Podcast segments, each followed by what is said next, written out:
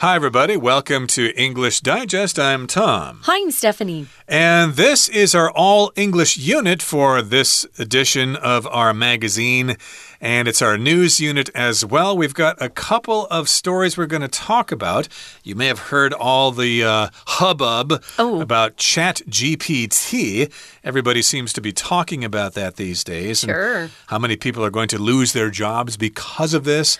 Or how fun it is. yes, indeed. I suppose we should take the positive approach to this and not be so threatened by it. It might actually be beneficial.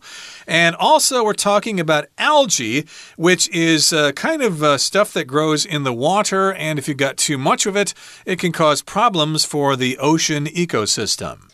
Uh, Tom mentioned uh, a word that I, I would really like to talk more about. So before I forget, hubbub is kind of a noise that's made when a lot of people are talking about the same topic. Um, Similar words would be brouhaha. Uh, you'll hear that, or a ruckus about something, or an uproar about something. So it's a lot of people talking about something that's happening. Usually it's very topical. Maybe it's in the news. And there has been a lot of hubbub around this, uh, not just. Um, what it can do, uh, but also some of the issues too. So we're going to get into uh, the goods, uh, the good and the bad, or the pros and the con uh, of this particular application. Okay, so let's dive right in, everybody. Let's read the entire contents of our lesson now one time. ChatGPT takes the world by storm. ChatGPT is an AI application that can generate human like answers to questions and text prompts. ChatGPT bases its answers on a vast range of data. This large language model means the AI can understand human language and provide everything from answers to simple questions to essays in the style of a particular author.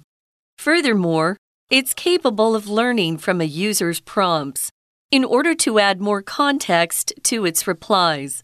ChatGPT's creator, OpenAI, has made it free, resulting in it quickly gaining over 100 million regular users.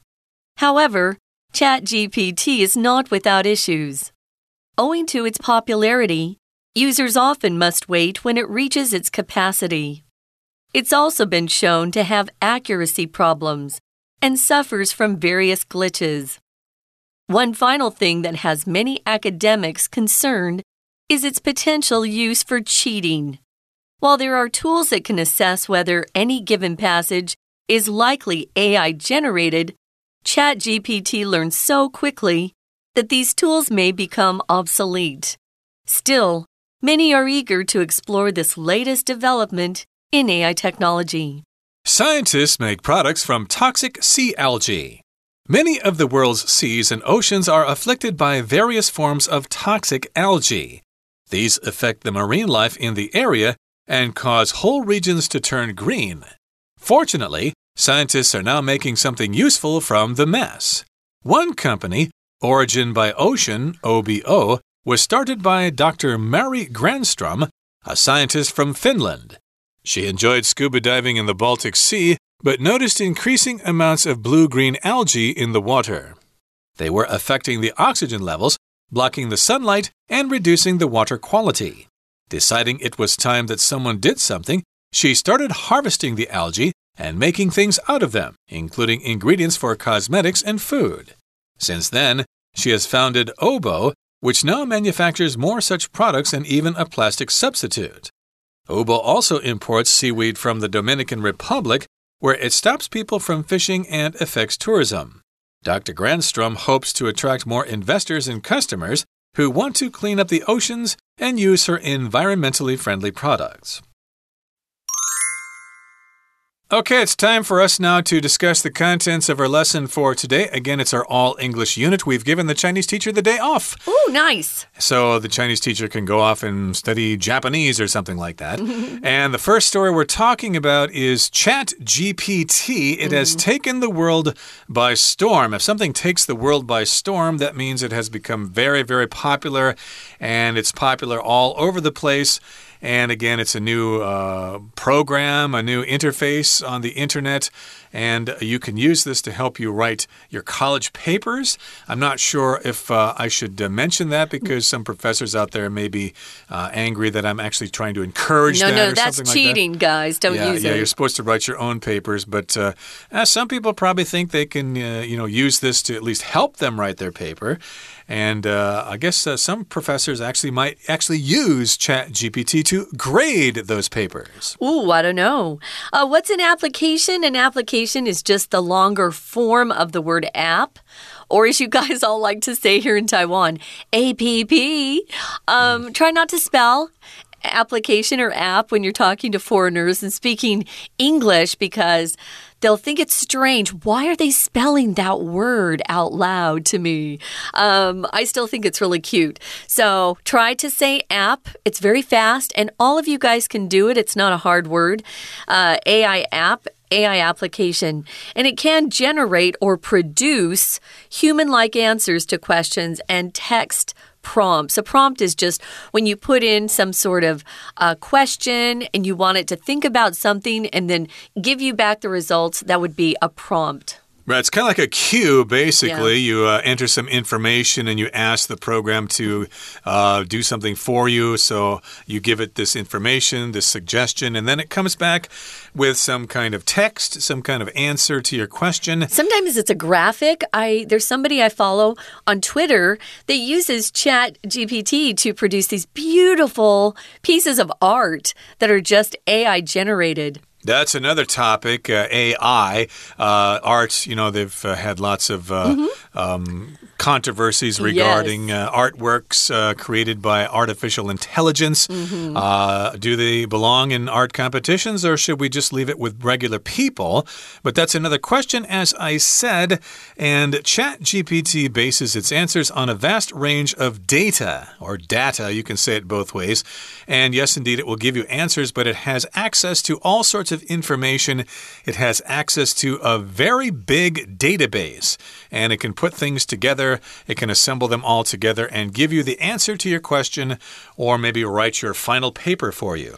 Uh, yeah, I saw an interview with Elon Musk a couple of months ago. Um, he was on a talk show in America and he was concerned. He's the one who actually started OpenAI, that's his company. And then it was taken over by people who are working on the program. And he's not happy with how ChatGPT has uh, turned out because most of the data that's being input is only by one group of people who have a particular viewpoint. Mm. And he's afraid that it's not accurate. And we're getting a lot of uh, kids and young adults who are learning things that are really just incorrect and wrong. Uh, so, the the value of chat gpt is only going to be as high as the data that's input. We need facts that are input instead of all opinions uh, exactly. So it should be democratic with lots of uh, viewpoints added to it, etc., yeah. etc.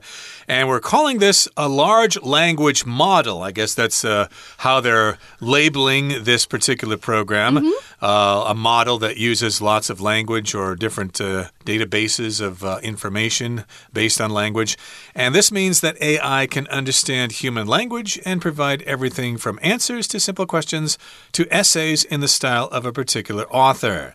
So, indeed, I suppose if you want to write a short story and you want to sound like you're Charles Dickens or something like that, then you just uh, click the boxes or something and enter the information, and voila, you'll have a story that people can't tell the difference.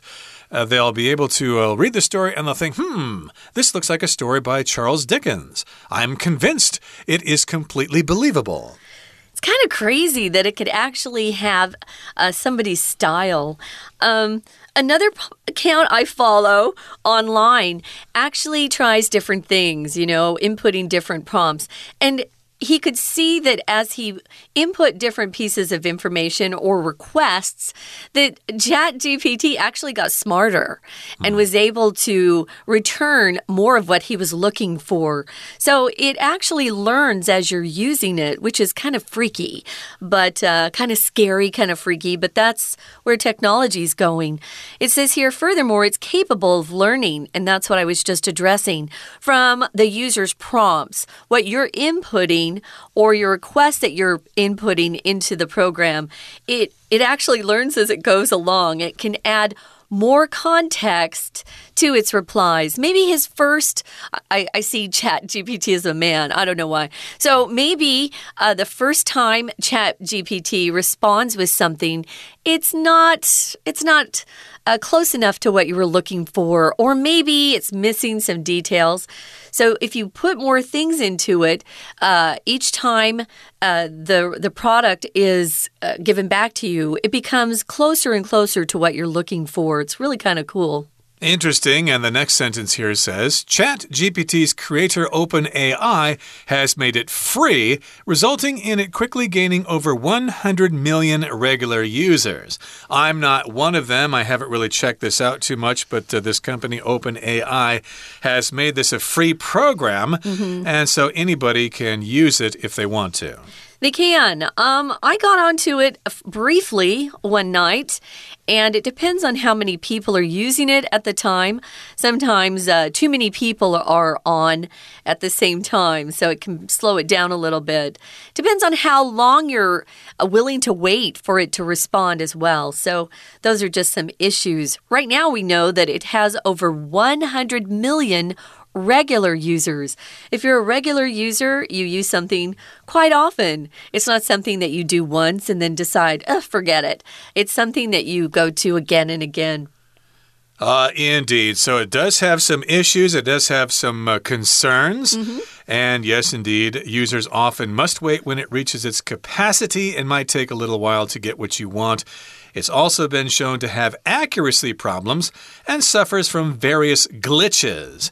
Accuracy is how uh, correct something is, so it has problems with accuracy. It may uh, give you some kind of uh, essay and it actually contains incorrect information, so you probably have to double check it.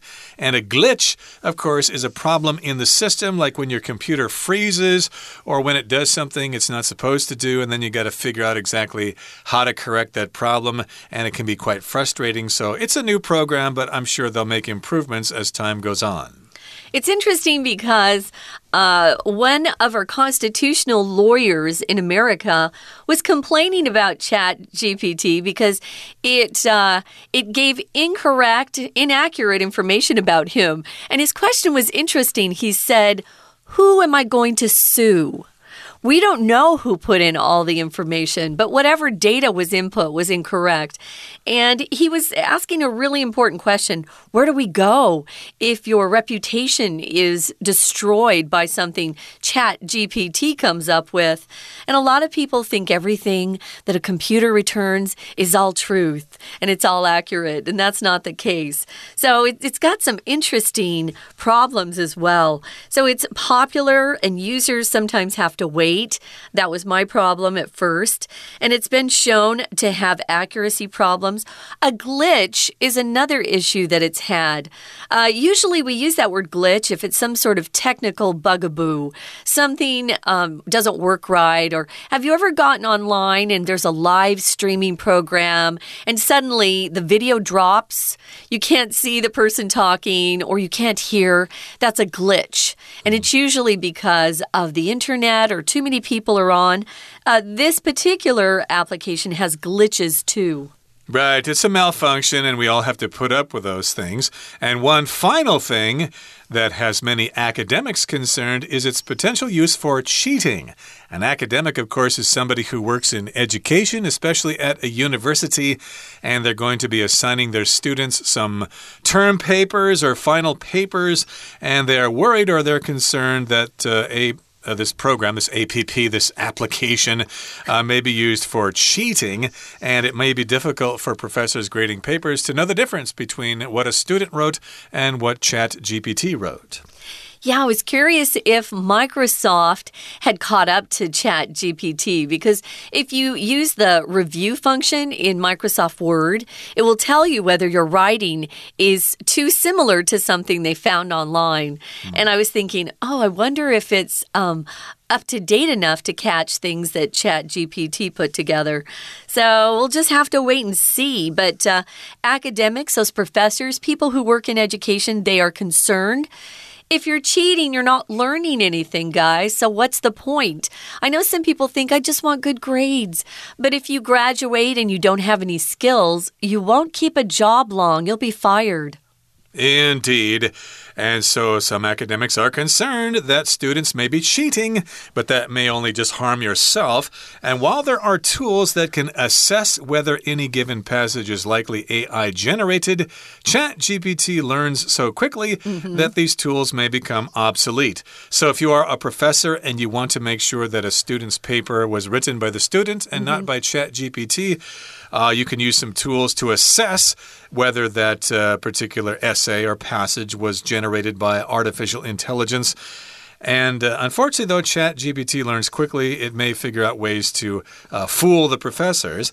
Uh, to assess here just means to evaluate something and uh, come to some conclusions about that thing. And so the tools will assess whether something is actually artificial or not. But then again, this program learns quickly and it might be able to fool other people, and then these tools will become obsolete. They will no longer be able to be used. And uh, I could give you an example like if you try to uh, use uh, Windows 3.1, for example, it's not going to work because that's obsolete. It's been gone for decades. Yeah, so obsolete just means it's no longer produced or used, it's out of date, and it's not going to help you. So it's going to be interesting to see how this uh, unrolls or uh, unfolds. We're going to have to wait and see. Our world is changing very quickly. Right now, we're going to take a quick break. We don't have our Chinese teacher today, but we will be back momentarily.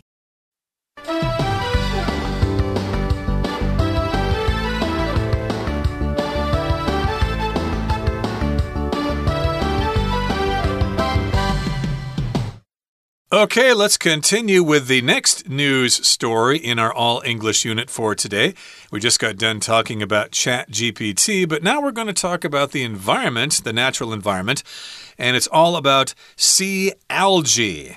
Of course, algae is a kind of plant that grows in the ocean. It's a non flowering plant and it's uh, basically some kind of seaweed and also some forms of algae just have one cell in mm -hmm. them. Uh, to me, algae is just all this green stuff floating in the water, and it's kind of gross. Yeah.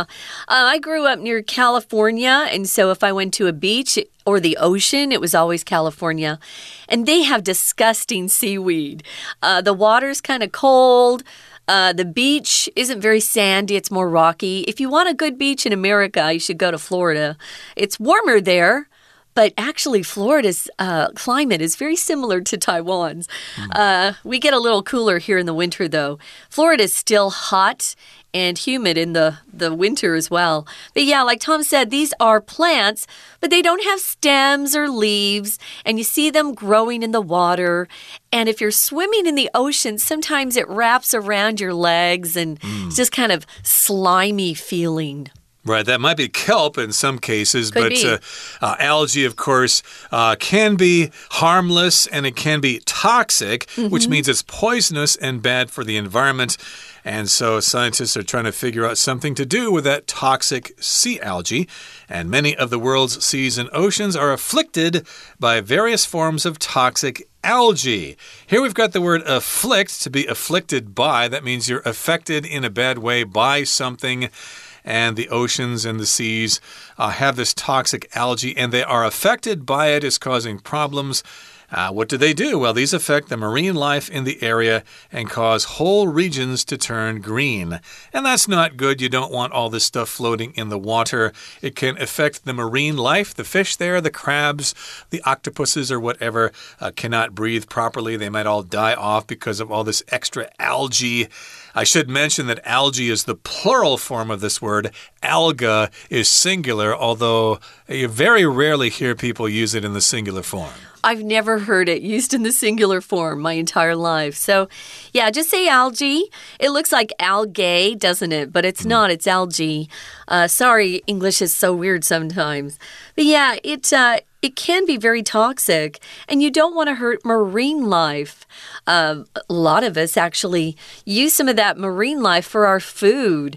Uh, maybe you eat crabs, or um, you eat some of the the fish that are being affected by it as well. So it can cause whole regions to turn green. So instead of seeing that beautiful blue color in the sea, it'll look green. Yes, indeed, and it will look green because there's too much algae in the water.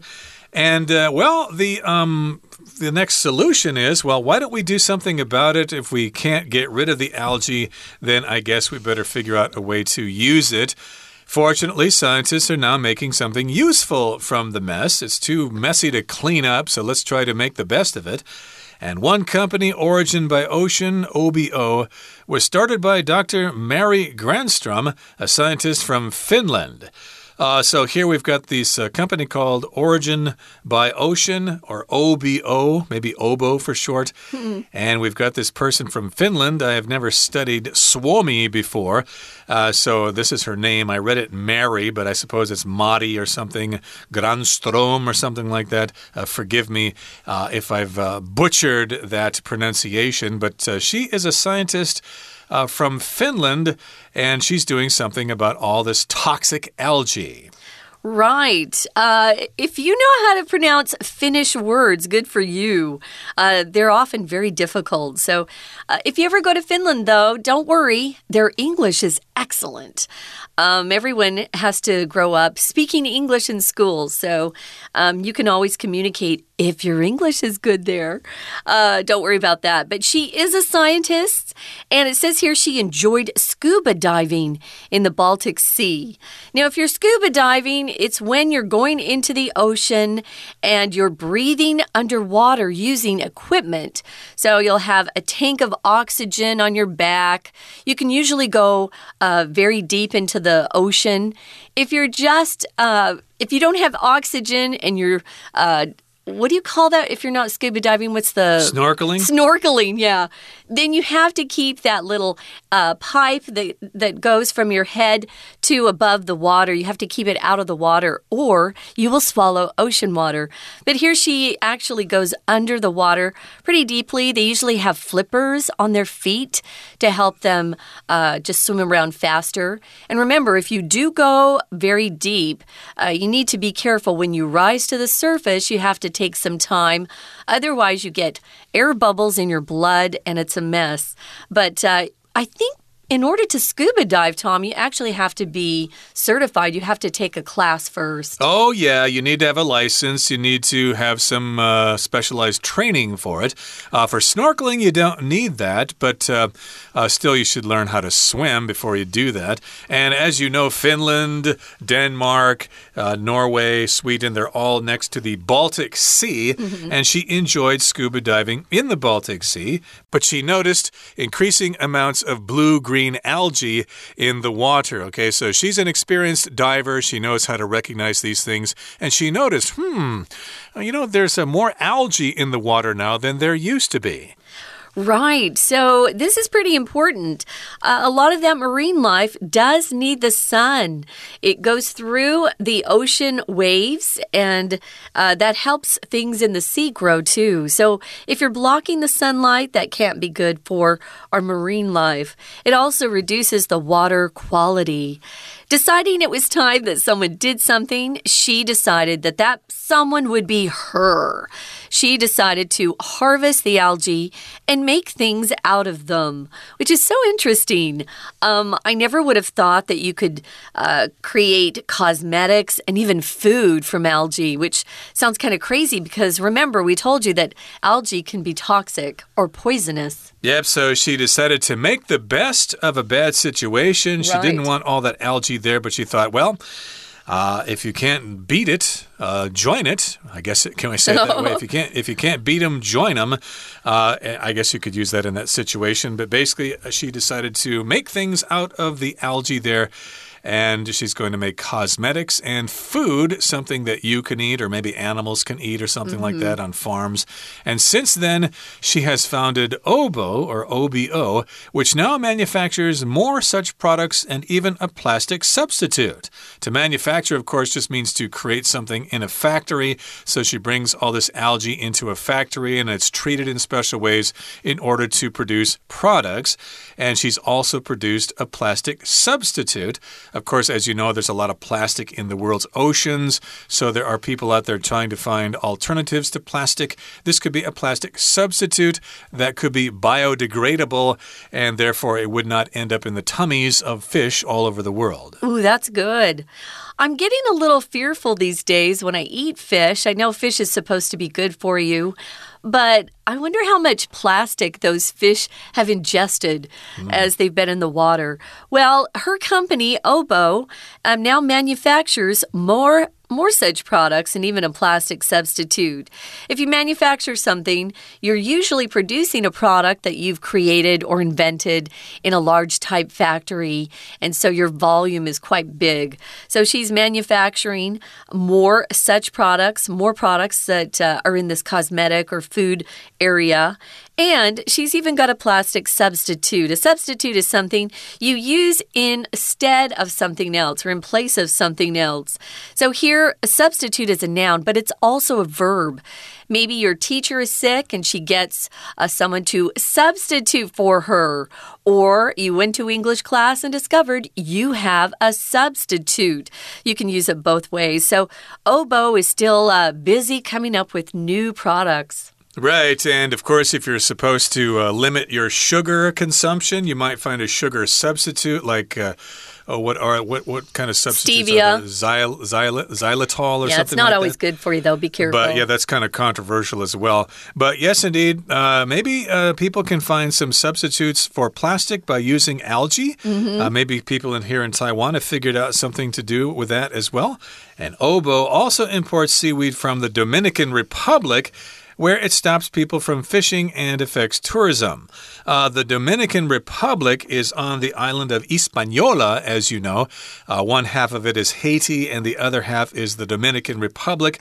Uh, they produce lots of uh, really good baseball players, actually, that oh, play in the do. major leagues from yeah. the Dominican Republic. And of course, the people there are trying to fish in the water, but oh, there's all this seaweed floating around, and it's very difficult for them to fish and also it affects tourism.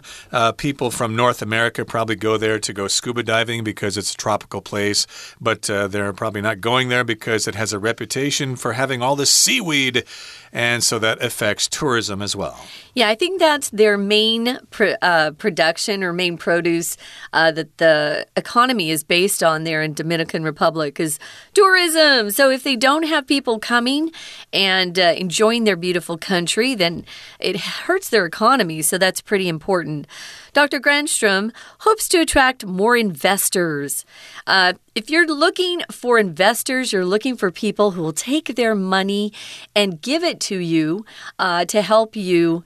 Um, I guess build out your company or they might take their money and buy stock if you're on if you're in the stock market already. Some companies are private you can't buy their stock, but others are uh, public and so you can uh, buy stock and hopefully if you're an investor that stock price will increase and uh, you can make some money off your investment, but it doesn't always work out that way. So be careful with your money. Right. So she's come up with this idea and she wants to get people interested in this idea so that she can make some money and also it can help clean up the environment and get rid of all that extra algae. Ugh. So she wants to attract more investors. The verb there is to invest. A lot of people invest in the stock market, for example, and the process is called investment. Mm -hmm. Okay, so that's the noun there. To invest is the verb, and an investor is another kind of noun uh, that, of course, refers to a person who invests in something, and she wants to attract those customers to, uh, you know, put some money into her company, and then they'll probably get some profit as a result if this company is successful. It sounds like a pretty good idea here because uh, we certainly have quite a bit of algae in the world's oceans. If we can figure out what to do with it, hey, we can probably make tons of money. That would be awesome. I wanted to mention here if you're an investor and you're um, buying stocks and bonds in the market. Um, if you own stock in one particular company, you don't want to say, I own a lot of stocks in Apple Computer. I, I own a lot of stocks in Google. You just own stock in Google. But if you have different kinds of stock in different companies, then you can say, I have different uh, types of stocks that I own. Uh, but for the most part, we use it as a non count noun. Bonds are uh, that the government produces that you can buy. And if your interest rate is low, then you can make some money off those bonds. Otherwise, be careful. Everything's a little dangerous these days to invest in. Right, and we know that there's a lot of algae uh, in the Baltic Sea, and mm. there's a lot of algae and seaweed in the ocean, the Caribbean Sea, oh, really? around the Dominican Republic. Well, based on this article, I'm making an assumption there. I haven't seen it yet. But I don't know about Taiwan here. I don't know if Taiwan has a lot of algae in the ocean, but uh, hey, Taiwan could probably use her ideas uh, if there is a lot of algae and produce some products and uh, clean up the ocean. And yeah, we could probably solve the problem with uh, straws for our drinks when we buy our Nai Cha, uh, we don't have to use those wimpy uh, cardboard straws Ugh. that get all soft after I being in those. The, yeah, they, they, they're not really a good substitute for plastic, but uh, hey, hopefully this can change things. And we wish Ms. Uh, Grams, Gramstone? Gramstrom. Gramstrom. Gramstrom. The best of luck with yeah. her idea. That brings us to the end of our all English unit for this issue our issue this time around, and uh, we hope you can join us again next time for another edition of our program. And here's hoping that all of your news is good news. From all of us here at English Digest, I'm Tom. I'm Stephanie. Goodbye. Bye.